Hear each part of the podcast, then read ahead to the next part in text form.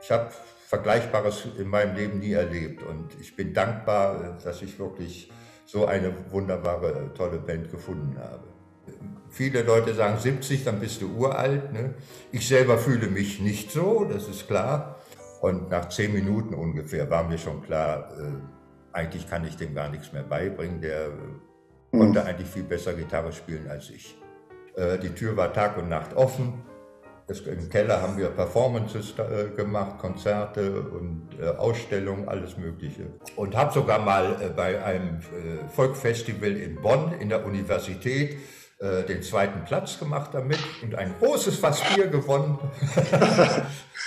Dort äh, hat er ganz überraschend mir angeboten, auf meiner nächsten CD mitzuspielen.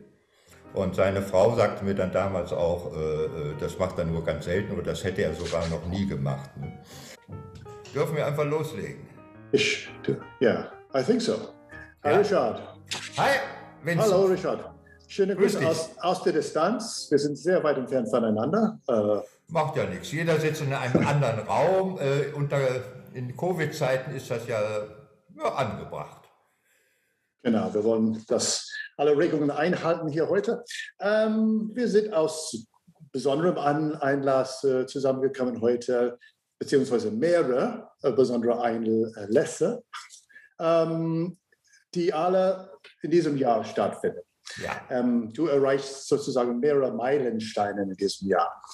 Lass uns mit dem Offensichtlichen anfangen. Ähm, du bist neulich 70 geworden. Ja. Äh, Im Februar. Im Februar, ja. Äh, alles gut, äh, Gute nachträglich. Danke dir. Also äh, auch ein guter Freund von dir, der Tosho von der Blues Company, ist äh, neulich 70 geworden. Er ist auch 70, wir sind gleicher Jahrgang. Genau, der hat stolz was auf Facebook gepostet. Und ich habe da bei Tosho einen Satz äh, gepostet als Kommentar zu seinem 17. Geburtstag. Und das hieß, A bluesman never gets old. Würdest du den Satz unterschreiben und wie geht es dir mit 70? Auch mit 70 geht es mir eigentlich ganz gut. Den Satz so direkt zu unterschreiben, weiß ich nicht. Ähm, man wird schon älter. Ne? Also, ja, was, es kommt darauf an, was man darunter versteht, alt. Ne? Viele Leute sagen 70, dann bist du uralt. Ne? Ich selber fühle mich nicht so, das ist klar. Im Kopf bist du immer noch der, der, der pubertierende Junge von damals hast noch genauso mhm. viele äh, Träume und, und äh, dumme Ideen wie damals. Aber körperlich merkt man es schon ein bisschen, ja. Ja, im Moment natürlich ähm, gibt es nicht so viel, was man unternehmen kann, äh, außer spazieren gehen. Wie hast du die, den eigentlichen Tag äh, gefeiert oder verbracht? Äh, gefeiert haben wir gar nicht. Ich habe mit meiner lieben Frau, der Joelle, haben wir einen ganz ruhigen Tag verbracht haben uns was Feines äh, zu essen geholt beim, bei der Pizzeria bei uns gegenüber und mhm. den Abend dann auf der Couch verbracht. okay, eigentlich, eigentlich hattest du was Besonderes geplant äh, im Sommer, im kommenden mhm. Sommer. Ein großes ähm, Jubiläumskonzert, Geburtstagskonzert zum 70. Äh, ja, das muss äh, leider verschoben worden. Äh, aber erzähl mal von deinem Vorhaben. Was, was können wir da erwarten und wann? Ja, also äh, wenn man jetzt so die, die ganze Pandemie sich anguckt, äh, würde ich sagen, also dieses Jahr wird es mit Großveranstaltungen oder größeren Veranstaltungen nicht mehr klappen. Deswegen habe ich mir überlegt, äh, weil es ja auch eine, eine, gute Vorbereitungszeit jetzt ein großes Konzert zu veranstalten und zu organisieren, das auf äh, 2020, äh, was haben wir jetzt? 21? 21 2022 ja. zu verlegen. Ja. Und äh, mein, mein, mein Wunschlokalität wäre wär der Tanzbrunnen, da muss ich mich jetzt noch drum kümmern. Und dann, ja, ich möchte gerne äh, ganz viele Musiker dazu einladen, äh, einen ganzen Tag und einen ganzen Abend bis in die Nacht hinein äh, mich äh, mit mir musikalisch auf der Bühne zu stehen. Das sind dann, äh, mir kommen so Gedanken an Musiker, die mich halt mein Leben lang begleitet haben oder besondere äh, Einflüsse oder Persönlichkeiten waren in meinem Leben, wie zum Beispiel Charlie Musselwhite oder hm. auch wen ich gerne einladen würde aus England, Paul Lamb and the King Snakes. Äh, mhm. Ich hatte ja damals auch äh, in den 90er Jahren eine Agentur. Wir waren die ersten, die Paul Lamb and the King Snakes hier in Deutschland auf Tour gebracht haben und so weiter und so fort. Also viele mhm. Kollegen, die mich auf meinem langen, langen 50 äh, Jahre musikalischen Weg begleitet haben.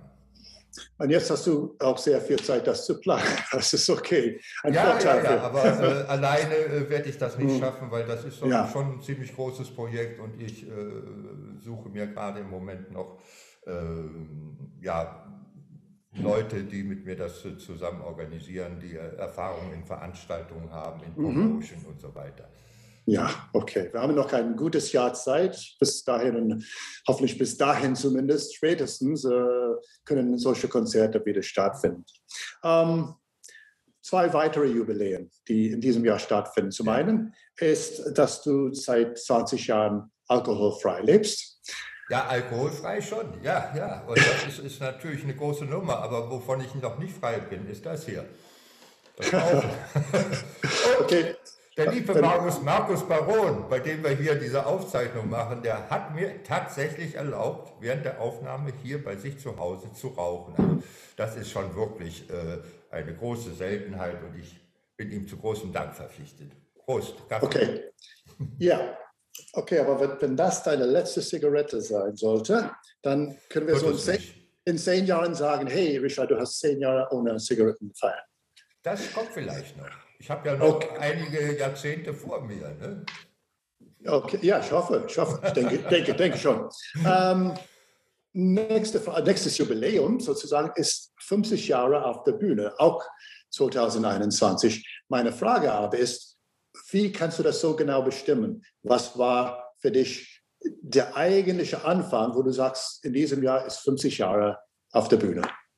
Äh, das ist eine gute Frage weil 50 Jahre stimmt eigentlich nicht ganz. Ich habe ja schon viel früher, also mit zwölf Jahren, äh, die Gitarre angepackt und mir das Spielen selber beigebracht. Ich habe in den 60er Jahren auch schon kleinere Konzerte und auch, auch ein paar größere schon äh, gespielt, äh, aber nicht als Bluesmusiker, sondern ich war in den Anfängen meiner musikalischen Karriere äh, eher ein Folkmusiker. Habe Songs aus der ganzen Welt gesungen ne, und äh, wie das damals so üblich war und habe sogar mal äh, bei einem äh, Folkfestival in Bonn in der Universität äh, den zweiten Platz gemacht damit und ein großes Fass Bier gewonnen.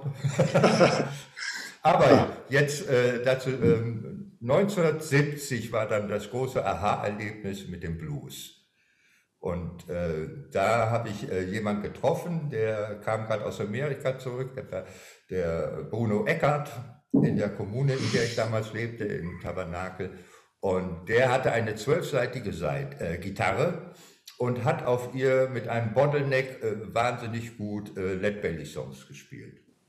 Und dieses Bottleneck, diese Slide-Gitarre, die hat mich sowas von fasziniert. Das war, weil das halt ein Sound war, den hatte man damals noch nicht so oft gehört. Und äh, einfach die Spielart und auf offener äh, Stimmung zu spielen. Und ähm, das war sozusagen die Erleuchtung, das Aha-Erlebnis und äh, es hat mich total gepackt und seitdem spiele ich praktisch nur noch auf offen gestimmten Gitarren. Auf einer normal gestimmten Gitarre kann ich kaum noch spielen.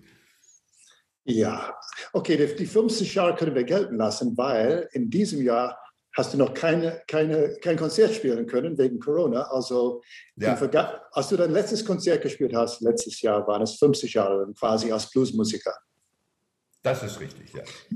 Du hast gerade äh, eine Kommune äh, erwähnt und äh, wenn ich hier aus dem Fenster schaue, sehe ich vor mir die Bottmühle. Ist da nicht irgendwie ein Zusammenhang? War, war nicht hier direkt hier um die Ecke irgendwie eine Kommune? Genau.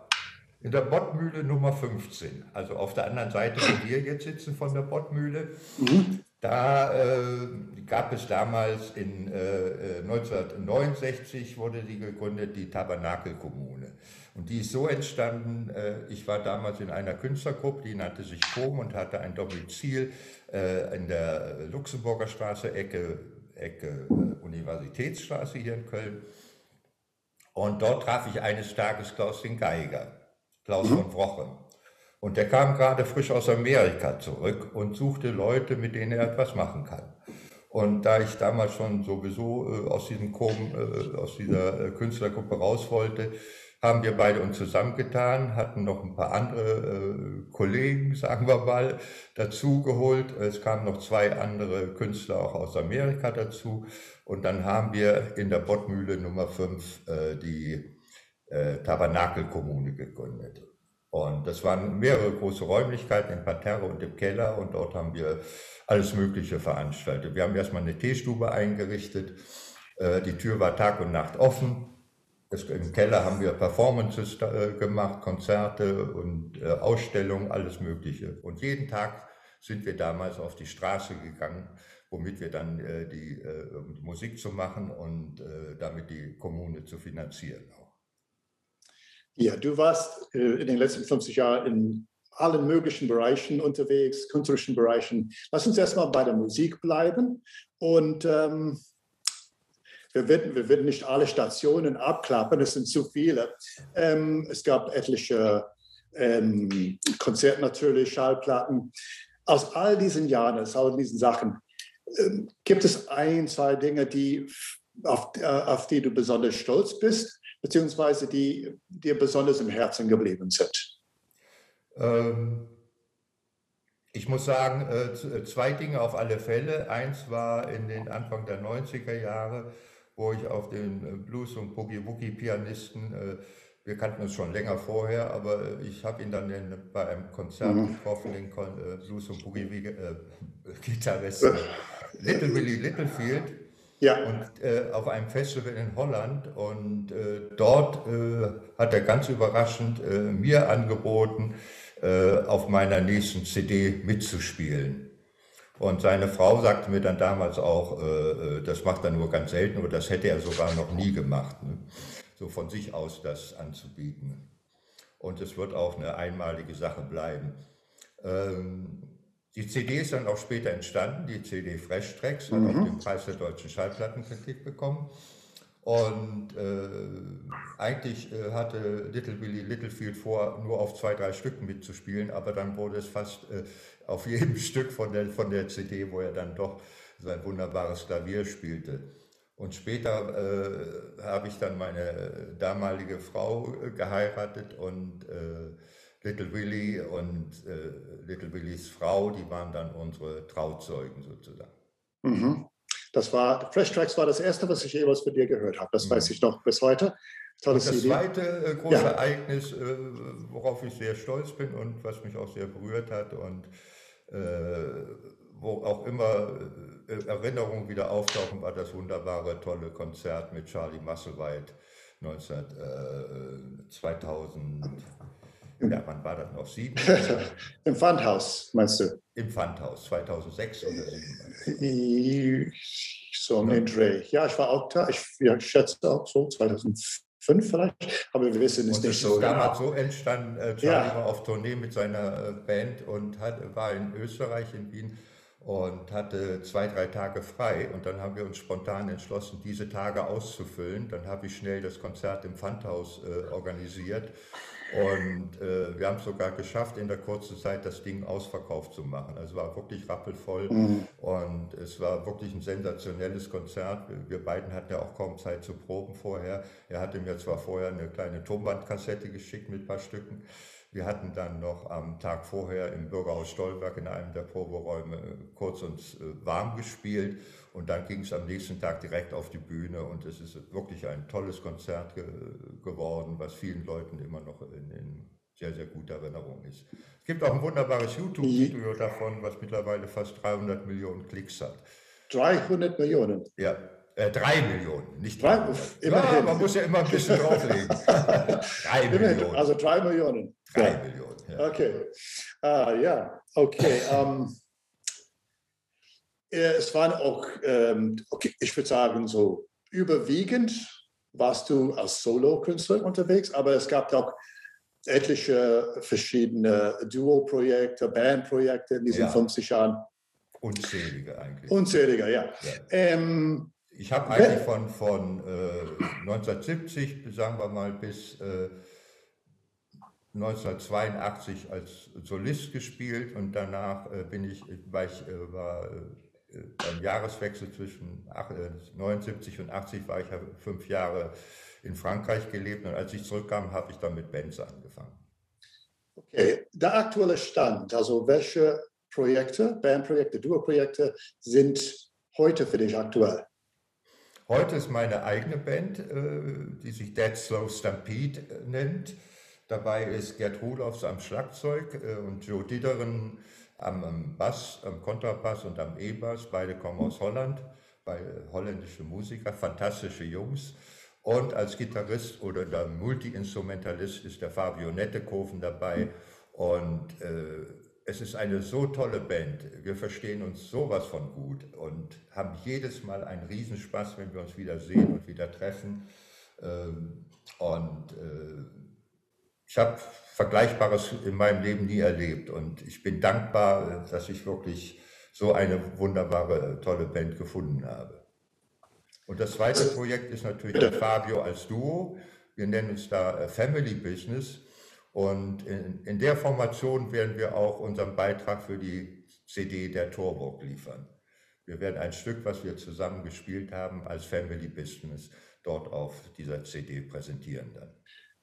Okay, so hast Fabio erwähnt. Ähm, ihr seid jetzt seit einiger Zeit zusammen, ähm, aber ich weiß nicht, wie lang und wie ihr zusammengekommen seid. Kannst du vielleicht ein bisschen was dazu erzählen? Das ist eine recht lustige Geschichte, ja. Äh, ähm, eines Tages äh, rief mich ein gewisser Norbert Nettekoven an. Und äh, das ist ja schon wieder einige Jahre her. Und fragte, ob, ob ich mich noch an ihn erinnern könnte. Ich muss, äh, ich habe Stutz und die Erinnerung kam nicht sofort, das muss ich ganz ehrlich zugeben. Ich habe aber Ja gesagt trotzdem. Mhm. Ja, meinte er, äh, ich habe dich da früher rumgefahren mit dem VW-Bus zu Konzerten und so weiter und so fort, habe auch mal Sound gemacht für dich. Und es stimmte tatsächlich, die Erinnerung kam zurück und dann fragte mich der Norbert Nettekoven, ob er mal mit seinem Sohn vorbeikommen könnte. Der würde jetzt Blues spielen und er würde gerne noch ein äh, bisschen was lernen. Gut, habe ich gesagt, komm vorbei und dann haben wir uns getroffen, ein, zwei Tage später. Norbert kam mit dem Fabio, der war damals, glaube ich, 16, 17 und äh, wir haben uns in unserer, meiner kleinen Küche, kam man in my kitchen sozusagen, äh, mhm. zusammengesetzt, äh, die Gitarren rausgeholt, angefangen zu spielen. Ich habe ihm was vorgespielt, er hat dann mitgespielt und nach zehn Minuten ungefähr war mir schon klar, äh, eigentlich kann ich dem gar nichts mehr beibringen. Der konnte mhm. eigentlich viel besser Gitarre spielen als ich. Damals schon mit 16, 17 Jahren. Ne? Also für mich ist der Fabio wirklich ein kleines musikalisches Genie, was noch eine riesengroße Zukunft vor sich hat. Äh, er wird ein großes musikalisches Genie werden. Äh, wenn er ein Instrument packt, was er noch anpackt, was er noch nicht kennt, kann er das innerhalb von zwei, drei Wochen äh, spielen sozusagen. Hm. so ist er auch. Er ist ein Multi-Instrumentalist. Er spielt Mandolin, äh, alle Seiteninstrumente. Er spielt Schlagzeug, äh, Piano, äh, alles, was du dir denken kannst. Und neuerdings auch Pedal Steel Gitarre. Und die hat er sich auch in wenigen Wochen beigebracht und spielt die wunderschön. Mit ganz viel Geschmack und Herzblut. Ja. Mhm. Du hast erwähnt, dass es auf diese CD von der Torburg ein Stück mit euch äh, geben soll. Ich hatte aber Gerüchte gehört, dass ihr dabei seid, ein komplett neues Album einzuspielen. Stimmt das? Ja, ja, ja. ja. Also diese, diese Duo-Stücke, die wir äh, jetzt äh, teilweise schon eingespielt haben und schon, schon teilweise manche auf, äh, auf YouTube veröffentlicht haben. Also das sind Vorbereitungen zu einer neuen CD. Und zwar meiner Jubiläums-CD, und äh, Fabio äh, ist Produzent geworden, er wird diese CD produzieren oder produziert sie jetzt schon, er ist schon kräftig dabei. Wir hatten auch schon einen Aufnahmetermin äh, äh im November letzten Jahres äh, in den ehemaligen EMI-Studios in Köln. Dann kam uns aber der Lockdown, Corona-Lockdown dazwischen, weil unsere beiden Schlagzeuger und der Bassist, der Joe und der Gerd aus Holland kommen und ja. das hat die ganze Sache damals sehr kompliziert. Und äh, ja, wir mussten dann verschieben und hoffen, so bald wie möglich dann wieder ins Studio gehen zu können, weil es soll eine richtig schöne äh, Band-CD werden, mit der wir dann auch hoffentlich dann auch auf Tournee gehen können. Okay, ja, das hoffen wir auch. Ähm, ich werde das Thema jetzt ein bisschen wechseln, weil, wie gesagt, du bist in vielen Bereichen unterwegs und ähm, in den letzten Jahren, das heißt vor Corona, war das, äh, äh war das äh, vor allem das Theater. Du warst auch Schauspieler äh, ja. sehr aktiv, war äh, auch Theaterleiter, warst du. Ähm, seit einem Jahr ist natürlich alles zu, es gibt nichts äh, theatermäßig. Und ich würde gerne wissen, wo, wo du gerade stehst in Bezug auf, diesen, äh, äh, auf dieses Thema. Ist das Kapitel Theater für dich noch offen? Ist es abgeschlossen? Ähm, erzähl mal. Also äh, das Theater ist für das Thema Theater ist natürlich nicht abgeschlossen. Das Thema Urania-Theater ist für mich erstmal abgeschlossen, weil ich hatte äh, drei Jahre mich da voll eingesetzt, voll reingepowert, jeden Tag fast rund um die Uhr. Und äh, ich muss sagen, das hat mich äh, äh sehr erschöpft. Es war einfach eine, eine, eine Powerzeit. Fulltime-Job. Äh, mhm. Fulltime-Job. Ich war kaum noch zu Hause und äh, es war sehr viel Stress, permanente Geldsorgen, mit Tausende von Künstlern umgehen, äh, jeden Tag äh, eine andere Veranstaltung, immer vor Ort sein, äh, Bürokram machen, abends Abenddienst oder Kasse oder was weiß ich machen, selber noch auftreten bei Theaterproduktionen, mit den Theaterproduktionen zwischenzeitlich auch noch auf Tournee zu gehen. Das ging bis nach, nach Nordtirol und so weiter. Es war schon eine sehr, sehr anstrengende Zeit und ich muss sagen, nach diesen drei Jahren muss ich mich fragen, wie, wie lange äh, willst du das noch machen? Hältst du das noch weiter so aus? Hast du die Energie mhm. noch dafür? Und äh, ich habe mich dann entschlossen, jetzt wo ich so 70 geworden bin, dass ich dann doch ein bisschen ruhiger ein bisschen leiser treten will und äh, mir mehr Zeit gönnen will, auch für mich selber. Okay. Also ja. Das Orania Theater war eine super Zeit. Äh, ich habe es sehr genossen, äh, hatte sehr viel Spaß und, und auch schöne Erfolge, auch als Schauspieler. Ich habe äh, in der Zeit äh, auch schon davor äh, bei über, ich schätze mal, an, an die 15 Theaterproduktionen mitgespielt, worunter auch zwei, drei Musicals waren. Und das hat mir alles sehr viel Spaß gemacht und deswegen das Urania Theater ist erstmal vorbei. Ich als Theater, in der Funktion als Theaterleiter, aber meine Arbeit als Schauspieler, die würde ich gerne weiter fortsetzen. Und es gibt auch schon kleinere und größere Angebote, die dann äh, fürs nächste Jahr oder Ende des Jahres schon äh, vorliegen. Sehr gut. Vielleicht äh, irgendwann mal noch wieder aus Sherlock oder Sherlock Holmes. Sherlock Holmes, das war eine, eine super Rolle. Das war ja das Musical, was wir das Urania Theater äh, produziert hatte. Es war äh, eine sehr anstrengende äh, Vorbereitungszeit mit, mit vielen Proben und aber die Rolle, die habe ich sehr, sehr gerne gespielt. Äh, sie hat zu mir gepasst und äh, weil ich habe den älteren Sherlock Holmes verkörpert, äh, der praktisch seinen letzten Fall dann noch bearbeitet. Und äh, ich habe mit, mit recht bekannten Künstlern zusammenarbeiten können und das war natürlich eine tolle Chance und mhm. Äh, ein Riesenspaß. Ja. Vielen bekannten Leichen, glaube ich, gab es ja noch. Wie bitte? Die, die Leichen bei der, bei der, bei der. Ja, wir hatten äh, als, als kleinen Promotion-Gag natürlich äh, einige bekannte äh, Kabarettisten, Schauspieler und, und äh, aus, äh, aus der Medienszene, einige Leute äh, eingeladen, eine kurze Szene mitzuspielen und zwar als Leiche. Und das hat natürlich wunderbar funktioniert und hat immer für viel Gelächter gesorgt und für, für gute Unterhaltung. Was muss man da als Leiche machen? als Schauspieler? Da war nicht viel. Die, die Leiche saß am Tisch äh, auf, auf, äh, ah. äh, mit dem Oberkörper auf den Tisch gefallen praktisch. Und dann kam ich als Sherlock Holmes und hat ein bisschen an ihr rumgefummelt so und meine, meine Beobachtung an ihr durch, äh, durchgeführt äh, und dann meine Rückschlüsse daraus gezogen. Das war eigentlich okay. alles, was die Leiche machen musste. Nur da liegen. Ja, während dieser Zeit ohne Konzerte, ohne Theater, hast du quasi eine neue Leidenschaft für dich entdeckt. Ja. Äh, wir nennen es die Straßenfotografie. wenn ich das so nennen darf. Ähm, kaum geht ein Tag vorbei, ich gehe auf Facebook und sehe meistens früh morgens schon äh, neue Schwarz-Weiß-Fotos von dir. Ähm, was fasziniert dich daran? Und, und, wie hast du dieses Hobby oder die Leidenschaft äh, entdeckt? Äh, die Leidenschaft entdeckt hatte ich ähm, äh, schon im, in, in, meiner Theaterzeit. Aber ich habe sie äh, mehr wirklich nebenbei gemacht, weil ich da auch kaum Zeit für hatte.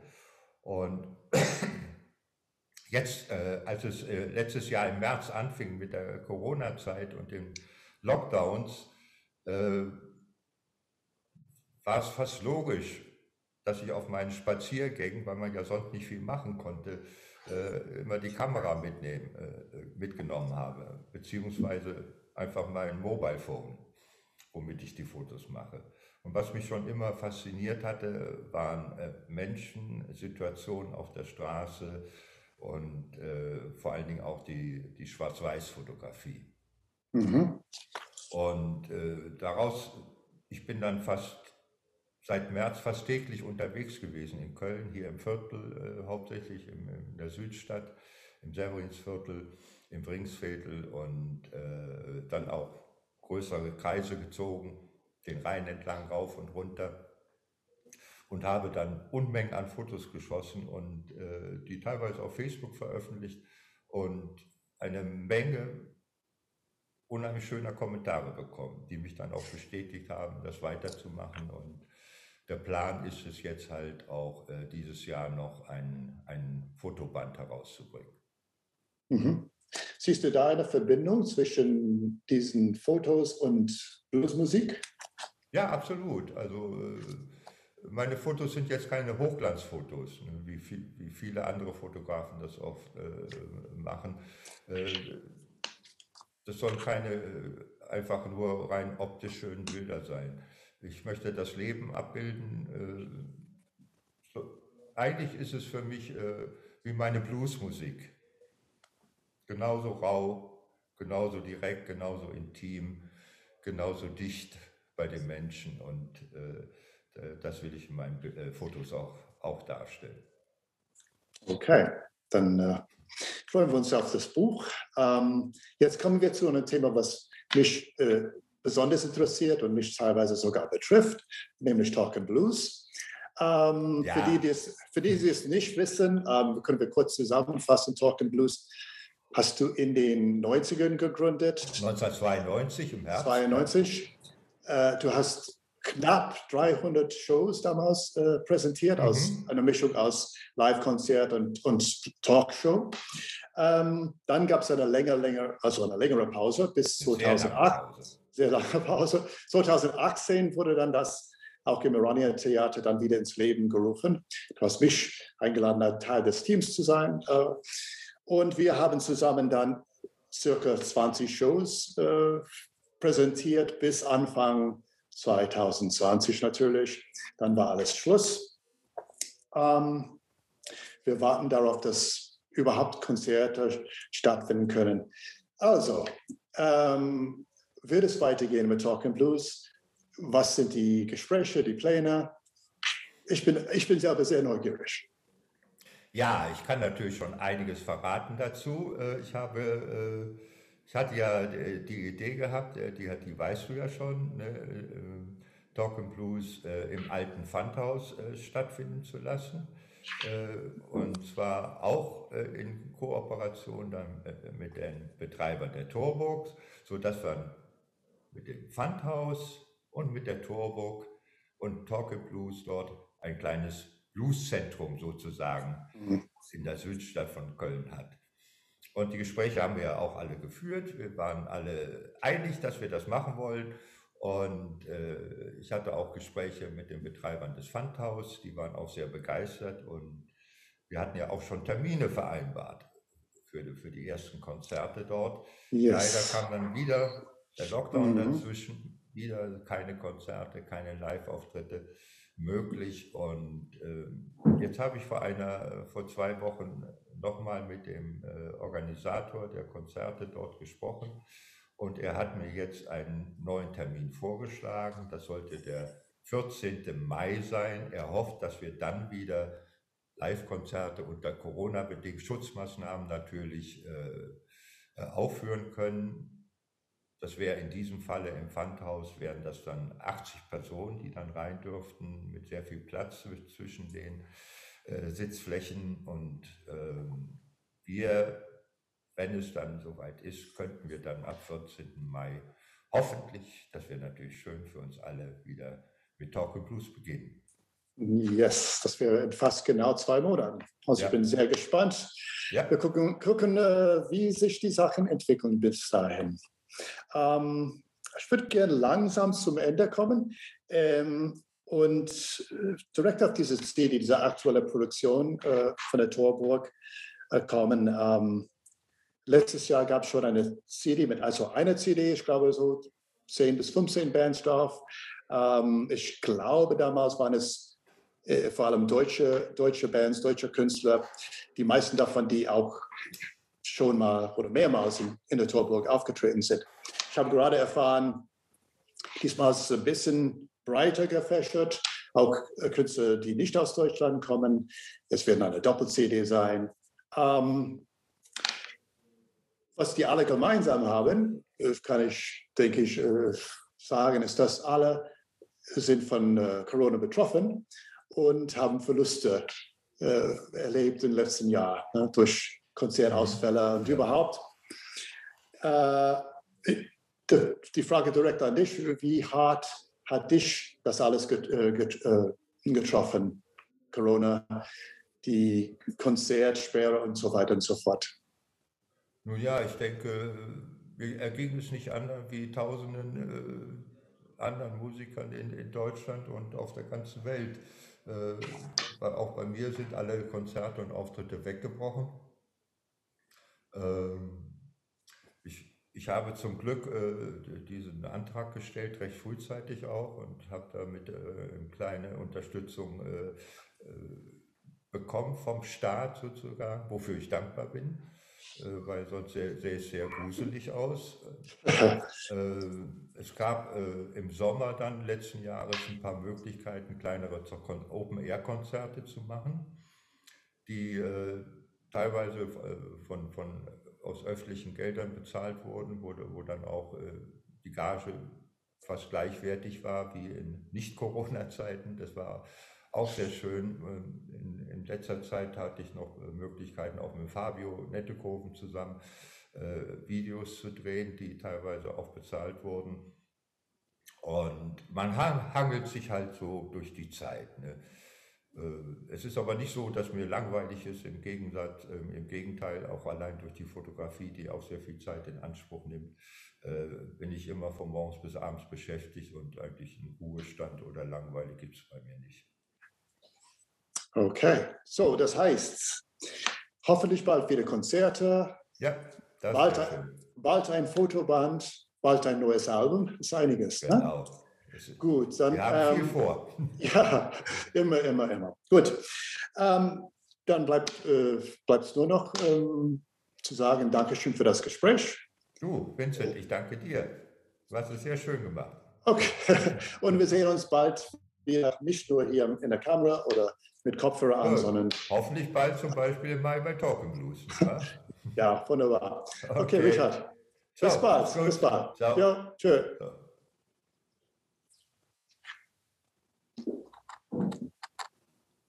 Cut.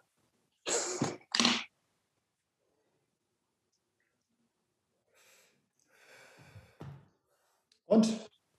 Und? Alles klar? Ja, lief doch gut, oder? Wurde es aufgenommen? Ich höre nichts. Bist du zufrieden, Vincent? Ich bin zufrieden, denke ich, bis ich das wahrscheinlich dann später gucke und denke, oh Gott. Oh Gott, nein, ist alles ist, ist wunderbar gelaufen. Man hat dich super verstehen können, dein Deutsch war klasse, alles kein Problem. Okay, gut. Alright, dann sind wir Adios. in oder?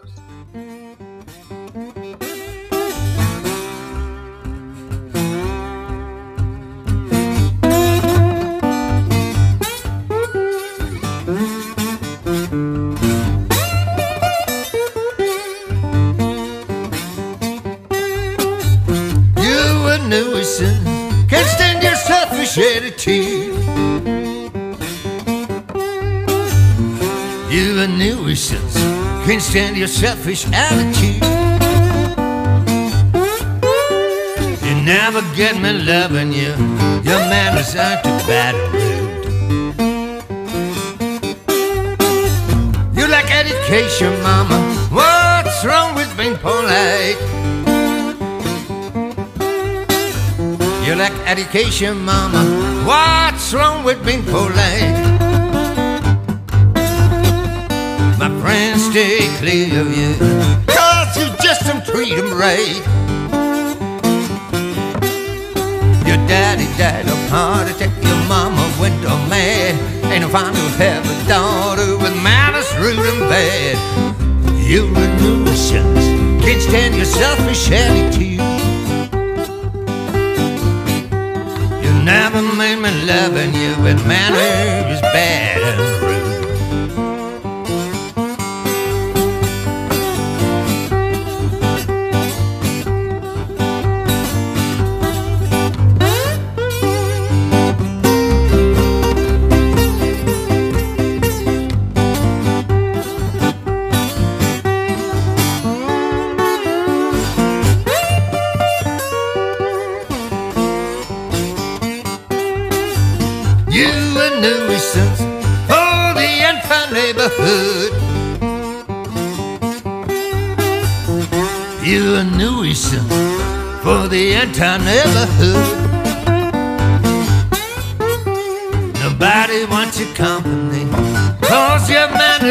thank you.